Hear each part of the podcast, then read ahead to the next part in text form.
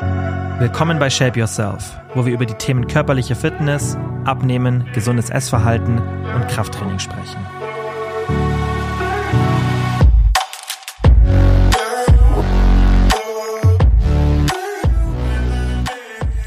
Hallo und herzlich willkommen zu einer neuen Podcast-Folge. Bevor wir mit dem QA heute loslegen, möchte ich einen kurzen Hinweis auf eine Aktion von Monotrition geben. Die ist am Sonntag, den 14.05 um 11 Uhr. Wie immer gibt es eine Woche lang 20% dieses Mal auf Light Food und Proteine. Falls du die Podcast-Folge danach hörst, dann kannst du natürlich mit dem Code Kilian 10% auf Light Food, Proteine und alles andere bei Monotrition jederzeit sparen. Um die Aktion wahrzunehmen, kannst du einfach auf den Link in der Beschreibung gehen oder auf die Website monotrition.de. Gibst einfach meinen Code Kilian an der Kasse an, dadurch sparst du dann bares Geld und unterstützt gleichzeitig hier meine Arbeit im Podcast kostenlos.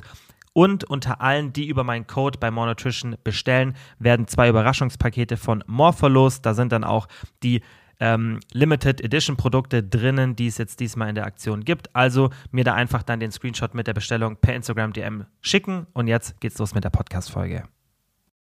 Ich habe euch ja schon letztes Mal in der Podcast-Folge gesagt, dass der Grund für die längere Pause ein bestimmtes Projekt war und dass ich da noch was finishen musste. Und das ist jetzt so in den letzten Zügen. Also haltet auf jeden Fall die Augen offen, auch auf Instagram. Ich werde es aber auch hier mit euch teilen. Deshalb werden aber auch definitiv die Coachingplätze in den nächsten Monaten ziemlich sicher begrenzt. Ich versuche es natürlich gut zu managen und es sind jetzt auch einige fertig geworden, die im Dezember gestartet haben zum Neujahrswechsel. Aber ich kann es eben nicht versprechen, deswegen, falls ihr für den Sommer noch eine Hilfe von mir benötigt, dann würde ich euch empfehlen, meldet euch auf jeden Fall jetzt an. Wir können dann auch ein bisschen später starten. Das ist in der Regel gar kein Problem, aber ich sag's euch einfach nur, weil dann ist immer blöd, wenn ich zu jemandem sagen muss, hey, aktuell keine Plätze und du musst irgendwie ein, zwei Monate warten. Deswegen sage ich es immer lieber rechtzeitig. Ihr könnt über den Link in der Podcast-Beschreibung gehen auf die Website und ähm, dann einfach das Formular ausfüllen und dann habt ihr ein kostenloses Beratungsgespräch und dann schauen wir eben, ob das Coaching, ja, für das, ähm, was du eben vorhast, dann auch das Richtige ist.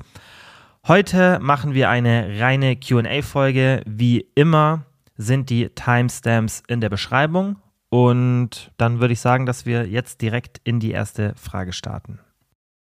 Frage Nummer eins: Wie schafft man es, nicht in ein mentales Loch zu fallen, wenn man eine Sportpause machen muss? Das ist tatsächlich eine Frage, die ziemlich häufig kommt und äh, die auch, finde ich, total verständlich ist, weil Sport hat ja nicht nur zum einen den Effekt, dass man dadurch meistens sich wohler fühlt, weil man irgendwie die Körperzusammensetzung verbessert und einfach auch fitter aussieht und dann fühlt man sich ja meistens wohler.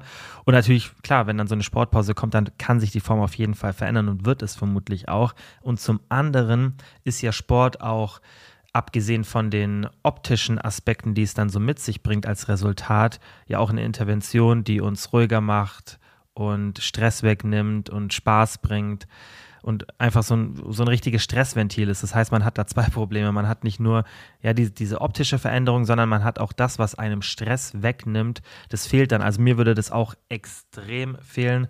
Und ähm, ich hätte da genauso meine Struggles ähm, wie ihr alle. Ich denke, ich würde mit dem optischen Aspekt vermutlich ein bisschen besser klarkommen als die meisten, weil ich denke, dass ich oder ja, deswegen sage ich als die meisten, ich denke, ich kann das, also auch hatte es in der Vergangenheit, wenn ich meine Sportpause hatte, relativ gut habe ich es in den Griff bekommen, weil mir eben klar ist, dadurch, dass ich mich mit der Literatur so gut auskenne, wie extrem der Muscle Memory Effekt ist. Und vermutlich auch, weil ich eben schon mehrere Phasen hatte, wo ich dann mal irgendwie mal vier Wochen keinen Sport machen konnte oder fünf Wochen. Das war zwar relativ selten, aber es gab schon mal.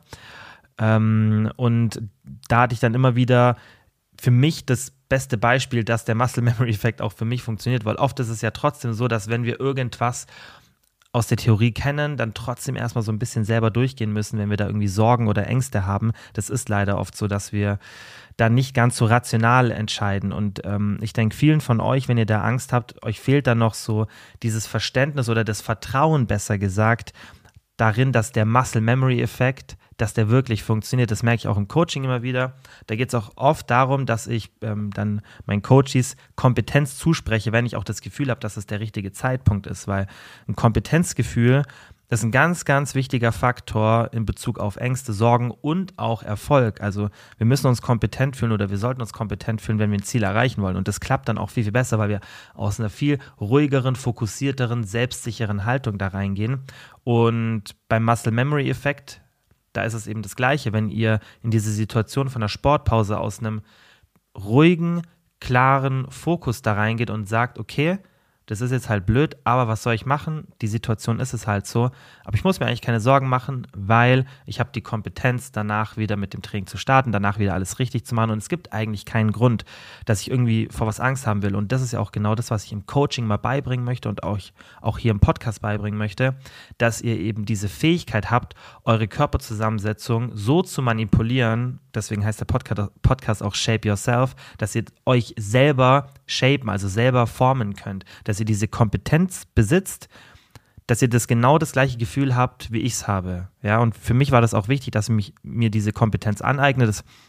Deswegen ist ja auch das, was ich jetzt beruflich mache, so meine Leidenschaft und mein Hobby, konnte ich das wirklich gut vereinen, weil ich habe das schon in anderen Folgen erzählt, wieso ich überhaupt in diesen Bereich reingestartet bin, ist, weil mich das selber interessiert hab, hat. Ich habe jetzt erstmal am Anfang das nicht gemacht und die Sachen nicht gelernt, um das dann anderen beizubringen. Das war dann der spätere Weg, aber zu Beginn, dass ich in das Thema reingekommen bin, mich selber mit der Literatur und so weiter auseinandergesetzt habe, da war meine Motivation, meinen eigenen Körper zu manipulieren. So und wenn man also bei mir war das definitiv so und das ist bei jedem so, weil da gibt es auch wissenschaftliche Literatur dazu, dass es besser funktioniert, wenn man eben ein Kompetenzgefühl hat, aber auch tatsächlich diese Kompetenz besitzt. Weil manche Leute haben die Kompetenz, aber eben kein Kompetenzgefühl. Das merke ich dann im Coaching oft und dann ist auch meine Aufgabe, den Leuten eben die Kompetenz zuzusprechen und zu sagen, schau mal, du kannst es doch, du weißt doch eigentlich, was zu tun ist, dass man dann eben aus einer selbstsicheren Haltung raus agiert. Und das war bei mir auch das Problem, dass ich manchmal oder am Anfang nicht so das Gefühl hatte, dass ich 100% weiß, was ich machen muss.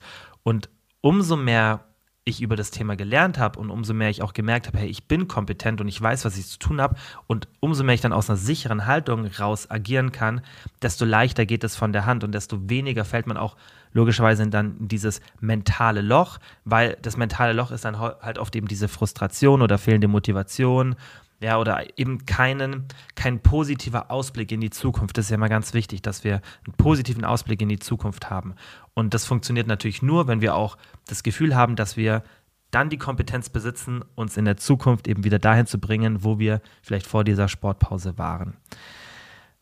Abgesehen davon, von diesem Mindset-Gedanken, was man da machen sollte, ist, dass du definitiv, wenn du jetzt eine Sportpause hast und andere Aktivität machen kannst, mach die Aktivität, die du machen kannst. Und da muss man auch kreativ werden.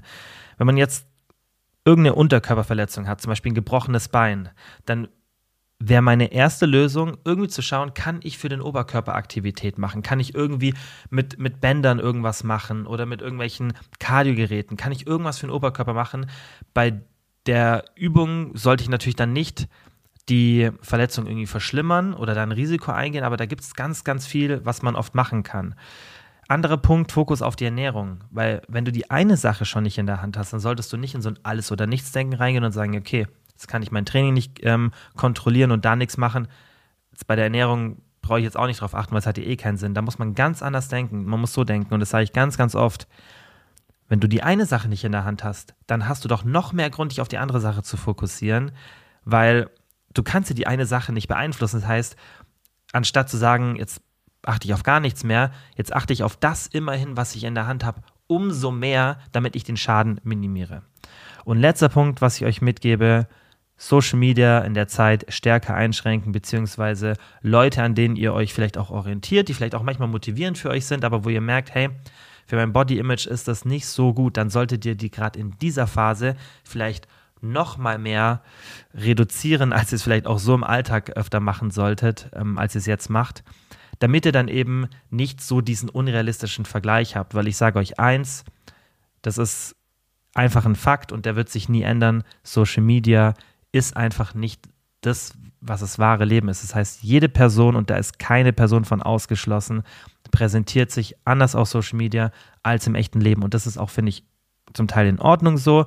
Und das machen wir alle. Also man kann es, finde ich, auch den Personen, die das machen, und ich gehöre da selber dazu, so, ich würde mich auch in einer schlechten Form weniger zeigen, als jetzt, wenn ich sage, hey, jetzt irgendwie bin ich gerade nach dem Training, habe voll den Pump und so. Natürlich versucht man schon manchmal so ein realistisches Bild zu zeigen, aber das ist ja ganz normal. Also man kann das auch, finde ich, von keinem verlangen. Und dem müsst ihr euch halt immer bewusst sein, dass ihr dann eben die Entscheidung trefft, okay, ich stelle die Person jetzt auf stumm, nicht irgendwie, weil ich die nicht mehr mag oder weil, weil ich das nicht motivierend finden kann, sondern weil es einfach zu dem jetzigen Zeitpunkt vielleicht nicht das Beste für mein eigenes Körperbild ist. Später dann, wenn die Sportpause vorbei ist und man das irgendwie wieder als Motivation nehmen will oder Inspiration, vollkommen in Ordnung, aber überlegt euch das mal in so einer Situation dann vielleicht da die ähm, bestimmten Social Media Kontakte, wo man merkt, okay, ähm, den folge ich und die gefallen mir richtig vom optischen, so da, da, da wäre ich gerne an dem Punkt, aber wenn ich es halt gar nicht darauf hinarbeiten kann, beeinflusst mich das auch negativ, dass man die dann vielleicht zumindest für eine Zeit lang stumm stellt oder versucht, ein bisschen weniger zu interagieren, dann kriegt man ja auch die Beiträge und Stories und was es da alles gibt, selten ausgespielt. Frage Nummer zwei. Angenommen, ich nehme aufgrund von Stress in Klammern Arbeit nicht, Schrägstrich kaum ab. Ich mache jedes Frühjahr eine ähnliche kurze Diät, aber dieses Mal will es nicht funktionieren. Was kann ich tun? Nummer eins, was oft unterschätzt wird, Stresskompensation. Ja, also du kannst ja in der Situation vermutlich deinen Stress, den du mit der Arbeit hast, nicht reduzieren. Und das ist, finde ich, auch dann oft ein schlechter Tipp für die Praxis. Das ist so ein ich sage immer gern so 0815-Tipps wie dieses, keine Ahnung, mehr Protein für die Sättigung oder mehr Gemüse, so Sachen, die schon jeder tausendmal gehört hat und die auch ziemlich offensichtlich dann sind. Klar, wenn du, du merkst, du sagst dir selber, angenommen, ich nehme aufgrund von Stress nicht ab, was kann ich tun? Wenn ich dir jetzt sage, ja, reduziere deinen Stress, auf die Antwort wärst du selber gekommen. Und ich denke, dass Stresskompensation noch mal mehr in den Fokus zu rücken, natürlich auch so ein bisschen das Gleiche im Prinzip ist. Es ist auch nicht so eine Antwort mit vielen Nuancen, sondern die ist relativ straightforward und die hätte man sich vielleicht auch denken können, aber man darf nicht unterschätzen, wie relevant Stresskompensation ist. Und Stresskompensation wird meiner Meinung nach immer noch oft extrem falsch verstanden. Unter Stresskompensation verstehen wir dann irgendwas wie Yoga, Meditieren, ja, so diese, diese typischen, diese typischen, ja, einfach so ein bisschen ja, Mindfulness-Sachen, die in diese Kategorie reinfallen. Aber für manche Leute ist sowas regelmäßig zu machen mehr Stress, als dass es eine Stresskompensation bringt. Und eine Stresskompensation ist eigentlich relativ simpel. Eine Stresskompensation sollte irgendetwas sein, sage ich auch immer im Coaching, wenn wir dann verschiedene Sachen überlegen, was könntest du machen, sage ich immer, überleg einfach mal nur, wenn du jetzt die freie Wahl hättest, was kannst du machen, auf was hast du jetzt richtig Lust, das Erste, was dir in den Sinn kommt das ist deine Stresskompensation. Und vielleicht kannst du das nicht immer machen. So gibt ja manche Sachen, zum Beispiel Therme, so, wenn ich sage, hey, in die Therme gehen, das bringt mich voll runter, ähm, reduziert mein Stresslevel. Klar, kann ich vermutlich nicht jeden Tag machen, aufgrund von Zeit, Kosten, keine Ahnung, was auch immer der Grund ist. Oder irgendeine Aktivität, die man mit anderen Leuten macht, weil vielleicht haben die andere, andere Leute nicht immer Zeit jeden Tag, zu jeder Zeit, wo man das braucht. Das ist logisch. Aber man kann sich wie so eine Toolbox von Stresskompensations- ähm, Tools sozusagen bauen. So habe ich das auch bei mir. Also ich habe so ein paar Sachen, wo ich weiß, in der Regel reduzieren die immer meinen Stress. Und dann schaue ich halt, okay, was für Optionen habe ich, kann ich das alleine machen, so. Und in der Situation, wo ich halt merke, okay, heute brauche ich das und das sollte man so und so jeden Tag machen, wende ich das halt an. Also Stresskompensation ist so relevant und was beim Thema Stress immer noch, finde ich, falsch verstanden wird oder was fast jeder falsch macht, ja, wir trainieren mehrmals pro Woche und ernähren uns meistens dann auch an den meisten Tagen gut, wenn wir Ergebnisse erwarten. Das heißt, die wenigsten Leute würden einmal alle zwei Wochen trainieren, wenn die sagen, hey, ich will jetzt irgendwie körperlich eine Veränderung in der Muskelmasse haben. Aber viele Leute sagen, ja, mein Stress, den schiebe ich auf, das mache ich am Wochenende oder wenn ich Urlaub habe. Aber das funktioniert genauso nur wie das Training, wenn du es regelmäßig machst oder Ernährung. Das heißt, Stresskompensation muss auf einer regelmäßigen Basis funktionieren, weil du sonst so ein Du willst sonst irgendwas wie so ein Loch abdecken, das sich ständig wieder öffnet, das du gar nicht richtig abdecken kannst, weil du einfach zu oft wieder in Stresssituationen reingerätst und das sich wie so addiert. Ja, also dann nur am Wochenende den Stress runterzufahren, ist definitiv keine Lösung.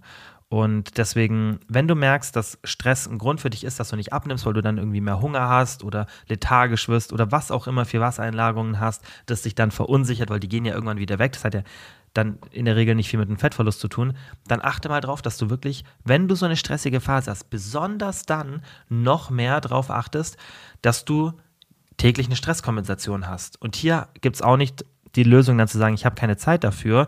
Es gibt manche Szenarien, da hat man wirklich keine Zeit dafür, ja, irgendwie alleinerziehende Mütter, die dann eine Sondersituation haben, da finde ich, ist dann nicht angebracht zu sagen, ja, das ist nur eine Frage der Prioritäten, ja, das ist Müll, aber bei den meisten ist es doch eine Frage der Prioritäten. Und dann muss man halt irgendwas anderes, vielleicht auch die Ziele, die man hat, nach unten schrauben, weil das ist dann einfach nur eine Prioritätssache. Und dann muss man halt zu sich selber sagen, hey, vielleicht bin ich nicht so leistungsfähig, wie ich es jetzt gerne hätte, aber damit ich auch in Zukunft noch leistungsfähig bin, muss ich eben meinen Stress kompensieren. Und das ist was, ich struggle mit dem auch noch regelmäßig.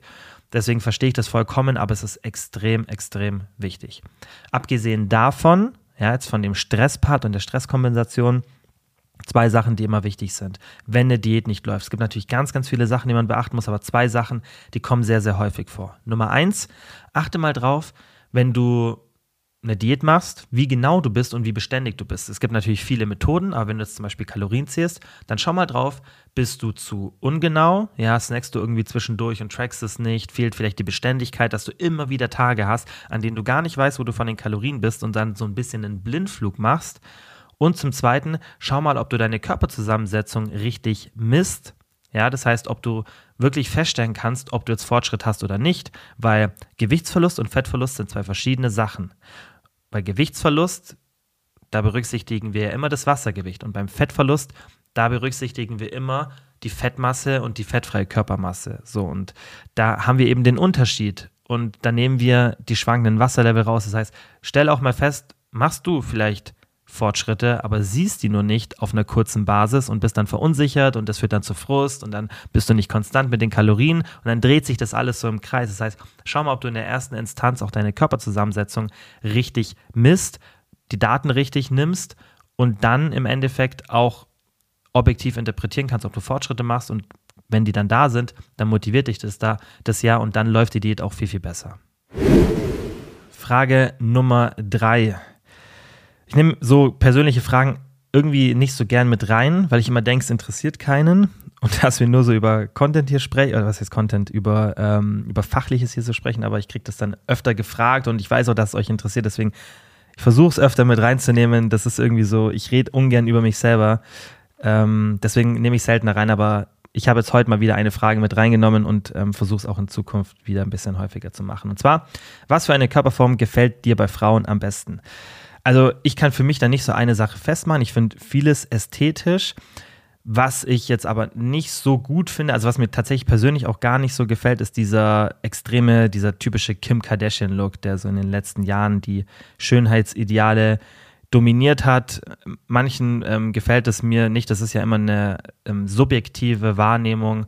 Und ähm, das ist was, also ich könnte vermutlich eher sowas ausschließen, als jetzt viele Sachen einzuschließen. Also wie gesagt, ich finde find vieles ästhetisch, aber was ich jetzt nicht so ästhetisch finde, ist dieser extreme also unnatürlich ist ja oft dann so ein falsches Wort, aber einfach so dieser, dieser High-Contrast-Look ähm, und schon auch etwas so ein bisschen, was unnatürlich wirkt. Also es gibt ja schon in der Körperform Sachen, die natürlich wirken, wo das halt einfach aufgrund von, von dem, was sich auch durch die Evolution dann bei uns als ähm, als normal sozusagen in der Wahrnehmung entwickelt hat. Und da gibt es ja Sachen, die davon abweichen. Und es gibt auch ganz, ganz interessante Untersuchungen zu diesen ähm, ich weiß es nicht mehr, wie in der, wie in der Fachliteratur der Terminus heißt, aber wenn dann etwas extrem ist. Also man hat es auch bei, bei Vögeln zum Beispiel festgestellt, dass wenn man denen dann ein extrem großes Ei zum Brüten gibt, dass die, das aber total abweicht von der Norm, was eigentlich normales Vogelei ist, dass sie trotzdem dann zu diesem ähm, Ei tendieren, das dann auszubrüten. Also da gibt es einen Effekt, der eben dieses, was man dann auch oft in diesen Schönheitsidealen sieht, irgendwie mit Brazilian Buttlift oder irgendwas anderem, wo, wo wirklich eigentlich total weg ist von dem, was in der Natur entstehen könnte, dass das so ein bisschen das erklärt, dass es viele Leute ähm, ästhetisch finden und das gibt natürlich auch hier wieder Unterschiede, aber sowas finde ich auch super spannend, aber ähm, ist es was, was bei mir persönlich jetzt, was ich jetzt nicht so super ästhetisch finde, aber ich finde, ähm, ja, jeder kann da machen und aussehen, wie er will. Das ähm, ist, finde ich, auch extrem wichtig. Was kann man gegen Hunger während des Fastens machen? Ich habe jetzt ja in der Instagram Story, für die, die mir auf Instagram folgen, in den letzten Tagen auch immer wieder mal über eine PSMF gesprochen, also Protein Spared Modified Fast Diet. Das ist im Endeffekt eine abgewandelte Form der in der Literatur häufig benutzten Fastendiät, ja, dass man eben Protein spared, Protein schützt. Und eigentlich ist es vom Prinzip her relativ simpel. Anstatt extrem wenige Kalorien, 300, 400 am Tag zu sich zu nehmen, nimmt man halt noch zusätzlich zu diesen paar hundert Kalorien Protein hinzu, um eben die fettfreie Mus äh, Körpermasse zu schützen, was dann im Endeffekt Ziel ist, dass man die Muskelmasse schützt. Ja, fettfreie Körpermasse ist ja nicht nur Muskelmasse, Organmasse und so weiter, kommt ja da dazu. Aber da ist das hauptprimäre Ziel, dass man eben die Muskelmasse schützt. Und bei so einer PSMF ist tendenziell Hunger eigentlich nicht so das Problem. Also im Coaching mache ich es jetzt in letzter Zeit immer, immer häufiger, weil mit der Strategie, die wir da benutzen, also wir machen so eine spezielle Form, nicht so diese konventionelle ähm, sieben oder 14 Tage am Stück, sondern so eine bisschen flexiblere, abgewandelte Form. Und mit der habe ich gemerkt, dass die wenigsten, also ich hatte in den letzten drei, vier Monaten keine Person, die da Hungerprobleme hatte. Das ist super spannend, dass es so extrem gut funktioniert, die Variante, die wir da gerade benutzen. Deswegen sollte Hunger eigentlich auch in der normalen PSMF, wenn man eine traditionelle macht, tendenziell nicht so das Problem sein, weil man hält ja den Blutzuckerspiegel ziemlich konstant unten, ja, oder auf einem konstanten Niveau. Und der steigt dann schon auch manchmal an, weil der Körper das ja über die eigenen Reserven dann macht, ja, das sollte ja dann auch das Ziel sein, dass man an die Reserven geht, das heißt, dass man Fettmasse verbrennt, ja, aber Hunger ist nicht so ein Problem, weil man ja auch mit vielen sättigenden Lebensmitteln arbeitet, das heißt viel Protein, viel Gemüse, ab und zu auch mal ein bisschen Obst oder Beeren, wobei man da auch dann ein bisschen eingeschränkt ist, das heißt, Nahrungsvolumen ist hoch, die Textur ist meistens sehr, sehr hart und ganz, ganz wichtig, die Genießbarkeit ist oft auch sehr, sehr gering, was aber für die Sättigung sehr, sehr positiv ist, weil darüber haben wir auch schon oft gesprochen, Sachen, die sehr genießbar sind, die triggern einfach ähm, unser Belohnungssystem und die führen auch dazu, dass wir tendenziell nicht so gut satt werden von der Mahlzeit. Ja, das kennt jeder. Wenn man irgendwas isst, was nicht so geil schmeckt, da wird man schon schneller von satt und dann kann man mehr aufs normale Hungergefühl hören und das ist auch das, was sich eben in der, in der Evolution, wo sich unser Gehirn angepasst hat, weil da waren eben diese hochgenießbaren Lebensmittel nicht so oft da und unser Hungersystem reagiert bei diesen hochgenießbaren Lebensmitteln sehr sensibel, weil das war früher einfach sinnvoll, dass wir dann sehr, sehr viel davon konsumieren, damit wir dann für schlechte Zeiten Reserven hatten. Den Mechanismus haben wir immer noch und deswegen ist es tendenziell ganz gut in der Diät, das sage ich auch oft, wenn man nicht jede Mahlzeit so super, super schmackhaft macht. Ja, und der PSMF ist eher ein Problem mit den Gelüsten und weniger mit dem Hunger. Und darauf muss man sich einfach einstellen. Das hat dann auch wieder viel mit der Einstellung zu tun, dass man eben das aus einem fokussierten, aus einem klaren, motivierten Fokus rausmacht und nicht aus einem Druckgedanken. So, ich muss jetzt jeden Tag die PSMF einhalten, jeden Tag fasten, so, sondern dass man auch bereit ist, wenn man sagt, hey, heute geht's gar nicht, heute sind die Gelüste zu hoch, heute habe ich einen schlechten Tag, heute habe ich viel Stress, irgend sowas, dass man dann auch bereit ist, flexibel zu reagieren.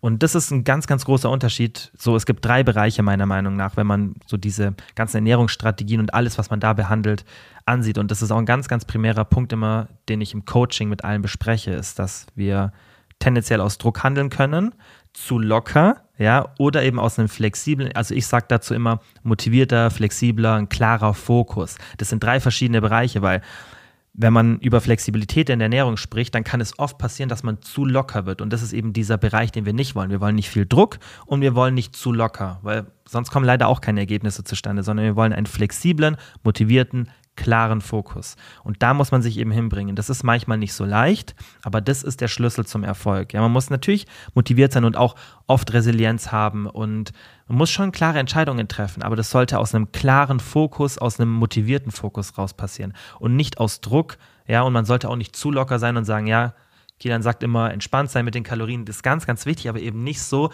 dass ich so in eine Situation reinrutsche, wo ich mir dann zu oft sage, ja, okay, passt schon heute, heute gehe ich mal auf Erhaltungskalorien, heute kein Defizit, obwohl man es schaffen könnte, so.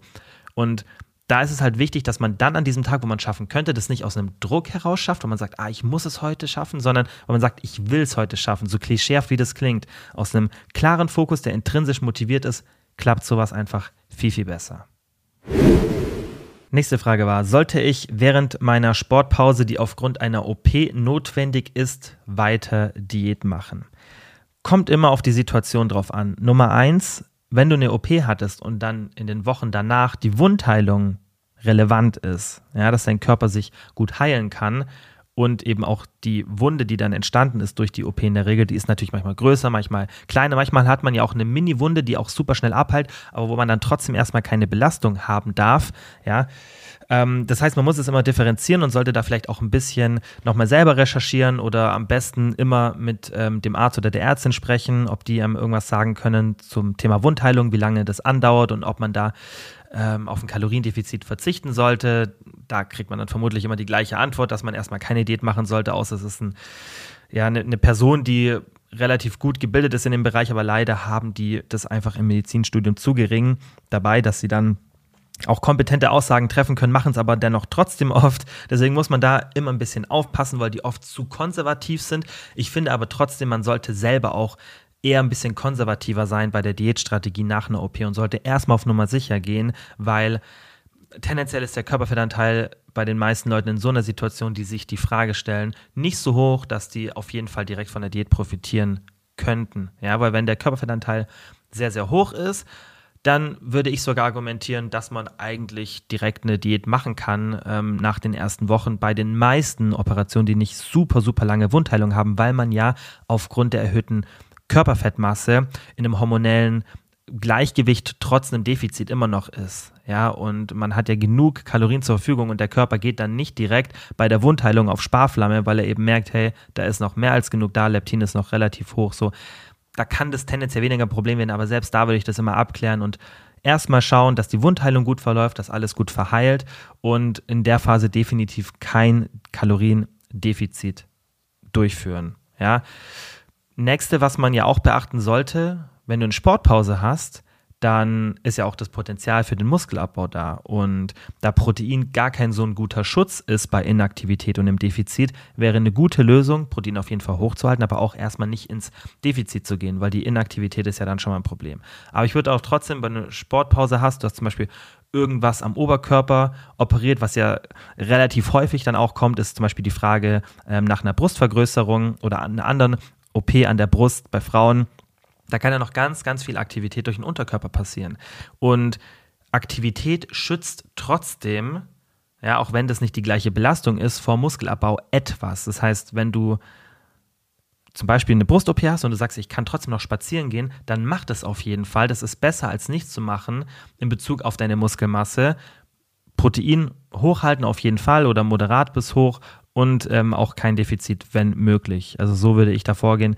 Kommt natürlich, wie gesagt, immer auf die OP drauf an, aber bitte immer Wundheilung ähm, berücksichtigen, weil man will ja auch vielleicht, dass sich Narbengewebe gut zurückbildet und dass es generell einfach gut und möglichst zügig und effizient ausheilt. Und da ist einfach zumindest eine Erhaltungszufuhr, tendenziell sogar eher eine höhere Zufuhr, weil bei manchen Operationen oder Verletzungen kann es sogar sein, dass der Kalorienverbrauch danach etwas steigt und dann man einen höheren Bedarf hat.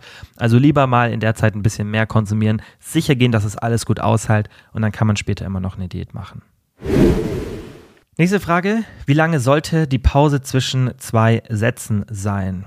Da orientieren sich die meisten, glaube ich, an einem zu niedrigen Wert, aber das liegt oft an der Intensität der jeweiligen Sätze. Also ein Satz sollte eigentlich so intensiv sein, dass du vor 90 Sekunden nicht wieder den nächsten Satz machen kannst, außer du machst irgendwas unilateral. Das heißt, du machst zum Beispiel Bizeps Curls und machst den rechten Arm, dann kann schon mal sein, dass du nach 60 Sekunden den linken Arm wieder machen kannst, weil das sich jetzt vom Kreislauf her auch nicht so aus der Bahn schmeißt, dass du erstmal so viel durchatmen musst, dass du ja, irgendwie 90 oder 180 Sekunden brauchst, dass du den linken Arm auch wieder voll und gut belasten kannst. Und muskulär hast du so und so keine Erschöpfung, weil du nur mit der einen Seite gearbeitet hast. Aber bei normalen Übungen, ja, oder was heißt normalen Übungen? Bei Übungen, wo dann eben beide Arme oder beide Beine benutzt werden oder der ganze Rumpf, da solltest du schon eine längere Pausenzeit eigentlich anpeilen, weil das ist auch für dich ein guter Proxy, dass der Satz davor intensiv genug war. Und wenn man nach 60 Sekunden wieder den nächsten Satz machen kann, ich glaube, wir hatten es in der letzten Podcast-Folge, wo gefragt wurde, hey, ich habe den Booty-Builder-Plan von dir und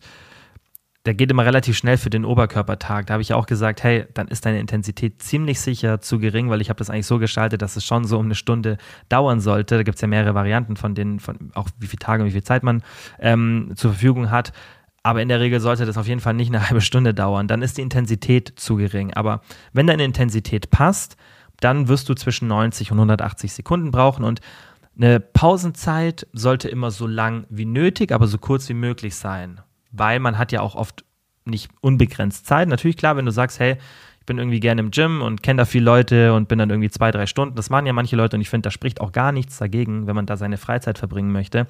Dann klar, mach so lang wie du willst, dann ist dieser Satz ähm, so lang wie ähm, nöt oder so kurz wie möglich nicht für dich relevant, aber auf jeden Fall immer so lang wie nötig. Und dann im zweiten Satz, also so mache ich es bei mir, so kurz wie möglich. Also in der Regel mache ich zwischen den einzelnen Sätzen zwei bis drei Minuten Pause. Wenn ich dann mal so eine Isolationsübung habe, wie Seitheben oder Bizeps Curls auf jeden Fall, kann es schon auch mal 90 Sekunden dauern, aber man kriegt dann auch irgendwann ein Gefühl dafür und lernt, okay, bei bestimmten Übungen, wenn ich dazu kurz Pause mache, dann ist meine Leistung nicht so gut, weil man dann vielleicht einen anderen Satz macht und eine längere Pause macht und dann merkt, hey, ich habe eine viel, viel bessere Leistung. Das lernt man ja dann über Jahre hinweg, wie man da auch trainieren kann von den Pausen her. Aber tendenziell ist 90 bis 180 Sekunden ein sehr, sehr guter Wert, an dem du dich orientieren kannst.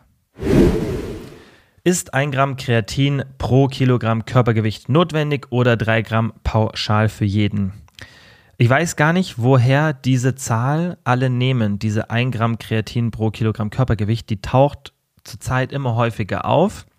Und darum geht es mir nicht, woher die Zahl kommt, sondern wieso alle diese Zahl als ähm, notwendig deklarieren mittlerweile. Natürlich finde ich es gar nicht schlecht so als Orientierungsfaktor, weil das auch so ein bisschen das Körpergewicht mit berücksichtigt, aber auch hier wieder jetzt tendenziell ein bisschen problematisch der Körperfettanteil, weil das natürlich auch eine Rolle spielt und eher die Muskelmasse relevant ist für den Kreatinwert und ähm, den man zu sich nehmen sollte. Das heißt, klar kann man argumentieren, dass es vielleicht einen Sinn macht, wenn viele Studien eher mit so durchschnittsgewichtigen Menschen gemacht werden und dann irgendein Bodybuilder kommt mit 90 oder 100 Kilo ähm, Muskelmasse und dann irgendwie ein Gewicht von 120, 130 Kilo oder 115 Kilo. Klar, dass diese Person vermutlich eher gut damit fahren würde, 8 bis 10 Gramm zu sich zu nehmen oder wirklich dieses Gramm. Aber für die meisten sehe ich da wenig ähm, Literatur da, die das Ganze bestätigt, weil Studien zeigen, dass die maximale Sättigung bei 3 Gramm pro Tag nach drei bis vier Wochen entsteht, ohne Ladephase und mit einem Durchschnittsgewicht. Das heißt, drei Gramm pro Tag sind schon echt ein guter Wert und da ist mit einem Gramm ist man da bei den meisten in einem zu hohen Wert. Und klar, Kreatin ist nicht so teuer. Ich glaube, gerade kostet das Kilo so 40, 50 Euro ungefähr. Und ein Kilo hält ja wirklich lange, aber man muss ja trotzdem nicht unbedingt dann mehr nehmen, als notwendig ist, weil es ist trotzdem Geld. Und ähm, ja, wieso? Besonders, weil es bei manchen Leuten auch ein bisschen zu Magenproblemen führen kann, wenn man so hohe Dosen zu sich nimmt. Das ist immer unterschiedlich. Deswegen da, ähm, ich sehe nicht so viel Daseinsberechtigung, weil die Literatur das nicht hergibt. Klar, wenn man auf Nummer sicher gehen will und einem dann auch irgendwie auf ein halbes Jahr gesehen diese 20, 30 Euro oder was es dann auch immer sind, egal sind und man es vom Magen her gut verträgt, klar, ähm, geh da hoch, aber ich verstehe eben diese Empfehl Empfehlungen nicht, weil manche müssen vielleicht ein bisschen mehr aufs Geld achten, manche vertragen es vielleicht vom Magen nicht her nicht so gut und ähm, die wiegen dann irgendwie 60, 70 Kilo und nehmen dann 6, 7 Gramm Kreatin pro Tag zu sich, obwohl bei denen 2 bis 3 Gramm total reichen würden. Und ähm, ja, deswegen finde ich, muss man das schon korrekt kommunizieren. Also drei Gramm pro Tag. Ich nehme auch ein bisschen mehr, also ich nehme auch meistens fünf, sechs Gramm, aber ich habe auch ein bisschen mehr Muskelmasse und äh, dementsprechend, ja, würde ich das auch für die meisten dann so empfehlen, dass man vielleicht, wenn man ein bisschen mehr Muskelmasse hat, vielleicht auf eher fünf, sechs, sieben Gramm geht. Aber ja, auf dieses Gramm gehe ich jetzt auch nicht ganz hoch. Und ähm, wenn man zu Beginn diese Sättigung eben schnell erreichen möchte, dann würde ich das auch eher über ein Ladeprotokoll machen. Das heißt, dass ich einmal für vier bis sieben Tage 20 bis 25 Gramm verteilt auf vier bis fünf Dosen zu mir nehme, dass man es auch vom Magen her besser verträgt.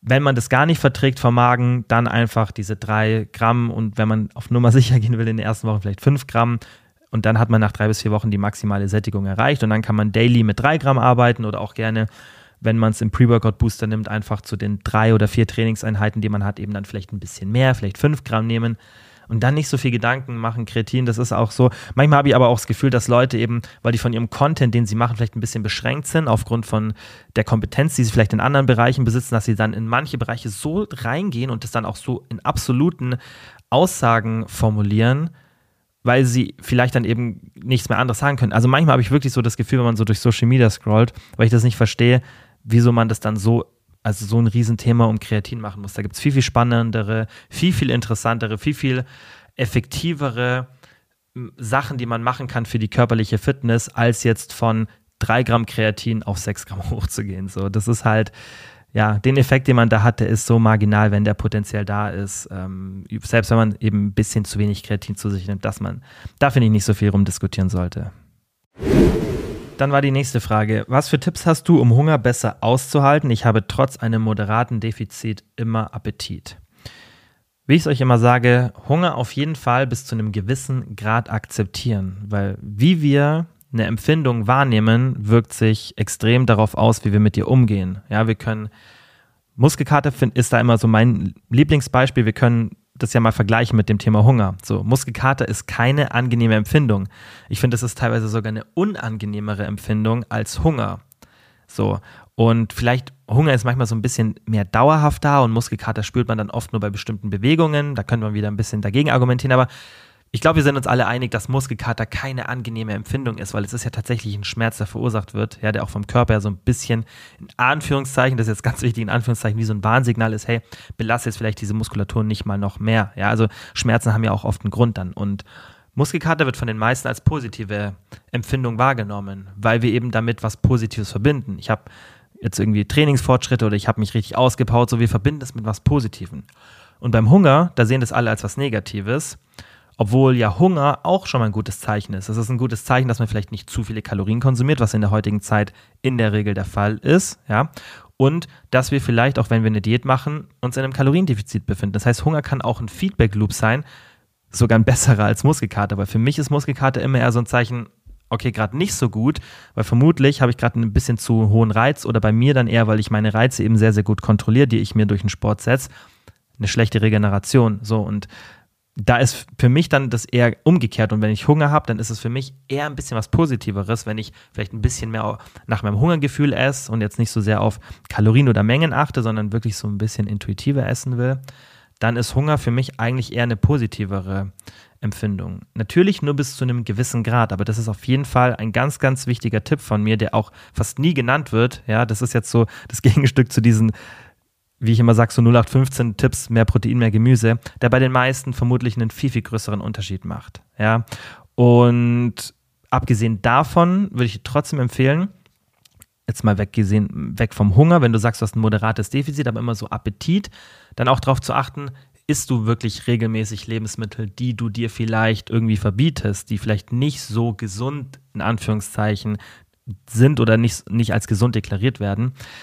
Weil das kann natürlich auch dazu führen, dass du diesen Appetit hast, diese Gelüste, dass du einfach dazu restriktiv bist. Das gleiche bei der gesamten Kalorienzufuhr. Wir machen im Coaching fast immer aktuell Calorie Cycling und das aus einem bestimmten Grund, weil wir da einfach den, auch den Druck wieder rausnehmen, sondern anstatt aus dem Druck rauszuagieren, agieren wir hier auch aus einem klaren Fokus, einer klaren Zielsetzung für einzelne Tage und auch aus einer Flexibilität heraus. Und das nimmt natürlich auch diese Gelüste raus. Und ich habe euch ja auch schon oft dieses Beispiel gesagt, wenn zwei Personen eine Diät machen, das exakte Klone voneinander, und die eine Person sagt, okay, ich muss heute 1700 Kalorien essen, ich darf heute nicht drüber gehen, und die andere Person sagt, okay, heute 1700 ist mein Ziel, aber wenn ich drüber gehe, dann geht heute davon nicht die Welt unter, dann mache ich es morgen besser. Und ja, agiere halt einfach aus einem klaren Fokus raus. So. Und die eine Person, die diese 1700 als Grenze oben setzt, die wird in der Regel aus meiner Erfahrung immer mehr Appetit, mehr Gelüste, mehr Hunger haben. Und deswegen ist die Lösung eben nicht so ein striktes Ziel nach oben zu setzen, schon, wie vorhin gesagt, nicht zu locker zu sein, auf jeden Fall, aus einem klaren Fokus zu handeln, aber wenn dann mal irgendwas passieren sollte, irgendwie ich habe doch noch mehr Hunger oder spontane Einladung oder was auch immer, dass ich dann weiß, hey, heute geht nicht die Welt davon unter, wenn ich über dieses Ziel ähm, drüber hinausschieße. Und ganz, ganz wichtig, letzter Punkt, wenn du einen niedrigen Körperfettanteil hast, dann kann es sein, dass du trotz einem moderaten Defizit ziemlich viel Hunger hast. Das ist einfach normal, weil der Körper fängt irgendwann an, sich immer stärker zu wehren. Und da muss entweder das Defizit kleiner werden oder die Gegenregulationsmechanismen, die wir haben, Diet Breaks, Erhaltungstage, Aktivitätssteuerung, Stressmanagement, Schlafmanagement und so weiter, dann muss darauf mehr Fokus gelegt werden. Ja, das heißt, da würde ich dir empfehlen, erstmal so auf die Oberfläche zu gehen und das Einfachste zu machen, regelmäßige Diet Breaks, ab und zu mal die Kalorienzufuhr erhöhen, damit wir hier einfach den Leptinwert wieder nach oben bekommen, der einfach aufgrund deines geringeren Körperfettanteils, wo du weniger Fettmasse hast und dann auch die Fettmasse einfach weniger Leptin ausschütten kann. Und wenn wir weniger Leptin haben, dann haben wir einfach mehr Hunger, so. Und dann einfach dagegen zu regulieren, immer wieder Diet Breaks zu machen, Erhalttage zu machen, zeigt wissenschaftliche Literatur ganz klar, dass wir dadurch den Leptingehalt zumindest temporär erhöhen können und dann kommst du auch mit dem Defizit viel, viel besser klar, weil dein Appetit Appetit einfach viel, viel geringer ist, weil du tatsächlich physiologisch in einer besseren Ausgangslage bist. Deswegen sowas muss man natürlich auch immer beachten. Dann die nächste Frage war, hast du Erfahrungen mit Schlafstörungen in der Diät und was sind deine Tipps? Also persönlich nein. Ich kann mich erinnern, dass ich, glaube ich, einmal, aber das ist so lange her, ich meine, dass ich einmal relativ starke Schlafprobleme hatte während der Diät, aber da bin ich auch meines Wissens damals in extremen Körperfettanteil vorgestoßen, in denen ich seitdem nicht mehr war. Also da war ich wirklich so auf echten, ja, 7, 8 Prozent und das ist dann schon echt richtig lean. Und da ist es dann logisch, dass es irgendwann passiert. Aber abgesehen davon habe ich tendenziell in der Diät oder auch mit einem niedrigen Körperfettanteil keinen Unterschied dazu, dass, also zu einer Situation, wo ich einen höheren Körperfettanteil habe, ähm, in Bezug auf meinen, meinen Schlaf. So, also ich merke da keine Veränderung.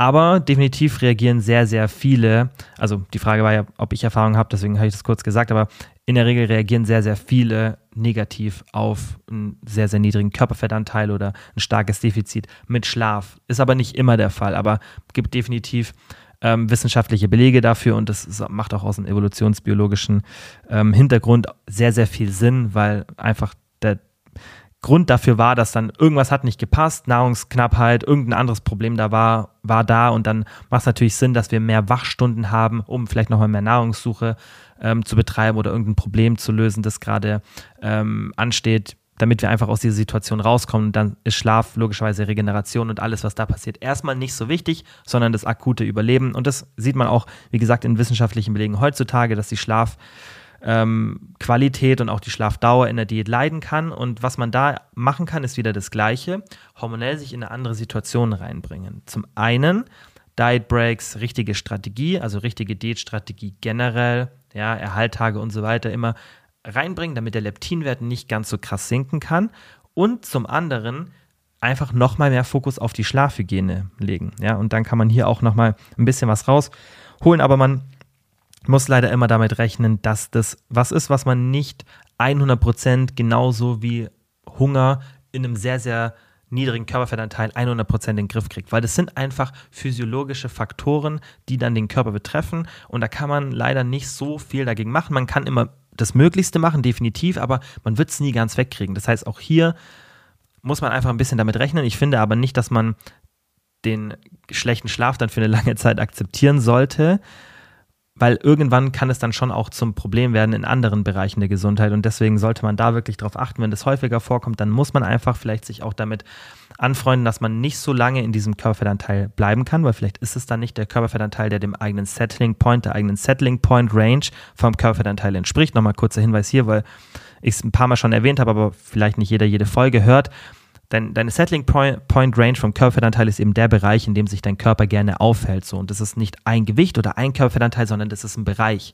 Und wo du dich in dem Bereich aufhältst, wird beeinflusst von deinem Lifestyle, ja, aber eben auch von deiner Genetik. Und vielleicht ist einfach dann dieser Körperfettanteil zu niedrig für dich. Kann sein. Und das muss man einfach ein bisschen ausprobieren. Das kann man nie sagen. Man muss da ein bisschen rumtesten. Auch erstmal dann alles optimieren. Aber wenn du alles optimiert hast und du merkst, hey, ich schlafe immer noch schlecht und ich habe den Körperfettanteil, kann es tatsächlich sein, dass der Körperfettanteil für dich einfach ein zu niedriger ist. Dann die nächste Frage war, würdest du an Restdays weniger Kalorien empfehlen als an Trainingstagen? Nein, würde ich nicht empfehlen. Also so ein Micromanagement kann man dann schon irgendwann machen, wenn es so Richtung Profisport geht oder extrem ambitioniert, auf jeden Fall. Aber das gibt ja auch wieder wenig Flexibilität dann her. Deswegen würde ich das eher nach Präferenzen gestalten. Klar, wenn das Gym, also tendenziell, was du dort machst, ein starker Fokus ist, dann kann ich dir schon empfehlen, wenn du am gleichen Tag ähm, trainierst, dann irgendwie nachmittags, abends trainierst, dann würde ich dir sagen, hey, schau mal, dass du morgens vielleicht ein bisschen ähm, mehr oder genug Kalorien hast. Und wenn morgens dein Workout ist, dann macht es auf jeden Fall Sinn, dass du am Vortag zumindest abends einen Großteil der Kalorien hast. Ja, wenn man wirklich so schon mal ein bisschen Richtung dieses Micromanagement gehen möchte. Aber ansonsten würde ich dir empfehlen, mach das eher so ein bisschen tagesabhängig und schau mal, wie dein Körper auf Hunger reagiert. Weil manche Leute haben an Restdays mehr Hunger, andere Leute haben da weniger Hunger. Das ist sehr, sehr unterschiedlich und schau da einfach, was für dich am besten funktioniert. Ich würde natürlich immer die Proteinzufuhr möglichst konstant halten, aber mit den Kalorien kannst du da gerne ein bisschen flexibel sein und schauen einfach auch, was für dich vom Hungermanagement und auch natürlich vom Zeitmanagement, weil das ist natürlich an diesen Tagen auch ein bisschen anderes, besser funktioniert. Also da geht es ganz, ganz viel um Präferenzen. Natürlich gibt es da Tendenzen, Aber probier doch einfach, was für dich funktioniert. Und da gibt es keinen richtig oder falsch, sondern einfach Nummer eins, Priorität, wie kannst du deinen Hunger am besten managen und wie kannst du eine hohe Beständigkeit erreichen. Ja, das ist immer das Wichtigste. Und dann, wenn das alles auf 100% ist und sagst, hey, Hungermanagement ist super, Beständigkeit ist super, dann kannst du mal was anderes ausprobieren. Ja, dann kannst du theoretisch das, was ich dir gerade gesagt habe, probieren, wenn du trainierst, am Morgen, vielleicht dann am Tag davor, am Abend so oder halt wie gesagt, wenn du dann nachmittags oder abends trainierst, dann vielleicht morgens ein bisschen mehr Kalorien. Das kannst du dann anfangen. Aber Nummer eins Priorität ist immer erstmal Beständigkeit, ja, und dann kannst du überlegen, was mache ich als nächstes. Vorletzte Frage für heute. Sollte ich lieber Schritte sammeln oder Fahrrad fahren für meine Alltagsaktivität? Wir haben erst im Coaching-Gruppencall darüber gesprochen, im letzten.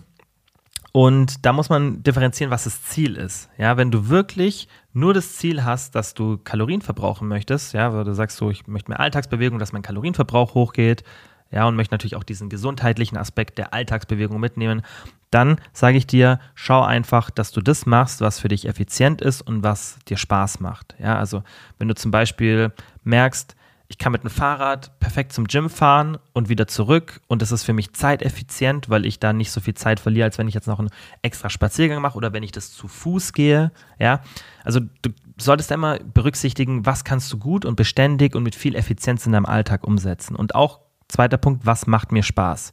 So, das ist das Thema Kalorienverbrauch, weil das ist immer oberste Priorität. Wenn es aber um die kardiovaskuläre Gesundheit geht, dann wirst du mit einer normalen Alltagsbewegung, also mit normalem Spazierengehen, nicht den gleichen Effekt erreichen wie mit einer Belastung, die einen Puls über 120, 130 ähm, über einen längeren Zeitraum hat, dieses typische Zone-2-Cardio. Und da wäre es halt schon cool, wenn du irgendwas so über eine Stunde pro Woche schaffst. Das wäre eigentlich schon so ein guter Anhaltswert. Gab es ja auch schon mal eine separate Folge. Deswegen die einfach anhören, wenn du da noch mal ein bisschen mehr dazu erfahren möchtest. Aber es ist natürlich auch für die Gesundheit extrem hilfreich, einfach nur spazieren zu gehen. Aber wenn du wirklich noch dieses Zone 2 Cardio on top zu einer Alltagsbewegung draufpacken möchtest, dann ist es natürlich was anderes für deine Gesundheit, ja. Ob du jetzt nur, also sag mal, du machst irgendwie 8000 Schritte oder 9000 Schritte und du überlegst so, mache ich jetzt nochmal einen Spaziergang oder lieber ein bisschen Zone 2 Cardio, dann würde ich dir tatsächlich empfehlen, mach lieber nochmal ein bisschen Zone 2 Cardio, wenn das aktuell bei dir auf Null ist. Wenn du schon Zone 2 Cardio machst und du dann überlegst, was soll ich jetzt noch machen, dann mach so ein bisschen, was deine Präferenz ist und dann würde ich vielleicht sogar eher empfehlen, mach noch ein bisschen normale Bewegung, weil das auch tendenziell dann nicht so belastend für den Körper ist. Ich verspüre kein Sättigungsgefühl. Das macht das Abnehmen bei mir so schwierig. Hast du einen Tipp? In dem Fall kann ich dir wirklich das Coaching empfehlen, weil da kann man so ins Detail gehen und wirklich schauen, was bei dir das Problem ist, weil es kann wirklich viele Gründe haben und das ist ja nichts, was dann meistens physiologisch im Körper passiert, sondern da ist dann irgendwas an der Strategie, die, du in Ernährung oder generell in deinem Fitnessmanagement hast, nicht richtig. Mal abgesehen davon kann ich dir empfehlen, dass du immer darauf achten solltest, dass du ein gutes Sättigungsmanagement hast, aber das haben die meisten ja, die diese Frage stellen. Ja, die sagen, ich habe irgendwie kein Sättigungsgefühl und meistens sind es dann die Personen, die noch mehr darauf achten, optimale Lebensmittel, ja, Mahlzeiten gut gestaltet und so weiter. Das heißt, da ist meistens dann das Essverhalten das Problem. Da ist die Strategie, der Ansatz, den man wählt, meistens das Problem. Halte ich auf jeden Fall an alles, was ich hier im Podcast mit euch immer bespreche, haben wir schon ganz, ganz oft drüber gesprochen. Ein bisschen eine entspanntere Strategie, agiere aus einem klaren, fokussierten Anhaltspunkt raus und eben nicht aus Druck. Das ist auf jeden Fall ganz, ganz wichtig, aber es kann so viele Gründe haben, müssen wir mal eine separate Folge machen, weil das Sättigungsgefühl aus einem mentalen Aspekt wieder zurückzubekommen hat in der Regel was mit der Strategie zu tun. Und das hat bei den wenigsten was mit der Nahrungsmittelauswahl zu tun. Das kann schon auch ein Grund sein, ja, Sättigungsmanagement umfasst ja ganz, ganz viele Bereiche, Nahrungsmittelauswahl, Textur, ja, ähm, Genießbarkeit und so weiter. Also das ist ja eine riesen Toolbox, die wir haben. Aber die meisten Leute, ist meine Erfahrung, die dann auch zu mir ins Coaching kommen, die haben das alles schon ziemlich gut optimiert und da ist das dann nicht der Grund, sondern da muss man dann manchmal ein bisschen tiefer gehen, ein paar Sachen ausprobieren und ähm, dann da dem sozusagen auf den Grund gehen. Ja, aber ich würde dir empfehlen, hör dir vielleicht nochmal ein paar Podcast-Folgen hier an, ähm, wenn du da nochmal ein bisschen besseres Gespür dafür bekommen möchtest, falls du da so Probleme mit dem Sättigungsgefühl hast, dass du sagst, du machst alles, du hast das Gefühl, du machst alles richtig, aber irgendwie hast du es trotzdem nicht, weil da ist vielleicht dann nochmal der ein oder andere Tipp da, dabei, weil wir ja oft hier Sachen besprechen, die nicht so diese 0815 Sachen sind und dir da dann auf jeden Fall auch helfen werden, weil es gibt so viel, was man da optimieren kann und so viel, wo es wirklich Klick macht und ähm, wo ich auch merke, dass die Strategien, die wir dann hier halt benutzen, einfach der Schlüssel zum Erfolg sind und nicht dieses mehr Protein, mehr Gemüse, haben wir auch letztens im Coaching-Gruppencall ähm, drüber gesprochen, da haben ja auch alle zugestimmt, dass sie so diese Empfehlungen auf Instagram auch nicht mehr hören können, weil die halt für Anfänger sind die super, aber für Leute, die sich schon auskennen, da braucht man nicht zum zehnten Mal sagen, ist mehr Protein und mehr Gemüse, sondern da muss man dann viel, viel mehr in die Tiefe gehen und viel, viel interessantere Sachen beleuchten. Das machen wir hier und ich denke, davon profitiert ihr einfach viel, viel mehr als von diesen Standard-Tipps, so Protein, Gemüse und so weiter. Ihr kennt es ja. Deswegen höre ich da nochmal ein bisschen im Podcast um, schau dir nochmal ein bisschen da was an und ähm, sonst stell eine Coaching-Anfrage und ähm, dann schaue ich, dass wir dich noch irgendwo in einem Platz unterkriegen aktuell arbeite einfach an dem Druck, den du dir aussetzt, agiere aus einem klaren Fokus heraus und schau, dass du wirklich dein Essverhalten in den Griff kriegst und nicht zu sehr auf der Oberfläche arbeitest. Also nicht zu viel dann auf dem Sättigungsmanagement, sondern schau mal, okay, was können die anderen Gründe dafür sein. So, das war alles für heute. Ich hoffe, es hat euch gefallen. Ähm, wie immer freue ich mich natürlich, ähm, jetzt habe ich gerade ein bisschen den Faden verloren, wenn ihr den Podcast bewertet und natürlich auch, wenn ihr dem Podcast folgt, weil das machen immer noch relativ viele nicht, die den Podcast hören, was ich auch verstehe, aber ich würde mich freuen, weil davon profitiert der Podcast einfach, weil die Reichweite extrem davon beeinflusst wird und dann finden einfach neue Leute den Podcast und ähm, dann kriegen mehr Leute eben vielleicht dann ein bisschen bessere Tipps als diese 0815 Sachen und ich glaube, davon profitieren wir alle. Und natürlich ähm, denkt an das Gewinnspiel. Falls ihr was bei More bestellt habt, dann schickt mir gerne den Screenshot. Und ansonsten könnt ihr mir wie immer ein Fazit oder ähm, Feedback zur Folge per DM schicken oder in Spotify über die Feedback-Funktion geben. Die ist auch extrem cool. Schaue ich auch immer sehr, sehr gerne rein und freue mich, wenn ihr da mir ein bisschen Feedback gebt und schreibt, wie euch das alles gefallen hat. Ja, und dann würde ich sagen, wie immer, vielen, vielen Dank fürs Zuhören und die Aufmerksamkeit und wir hören uns spätestens nächste Woche wieder. Ciao.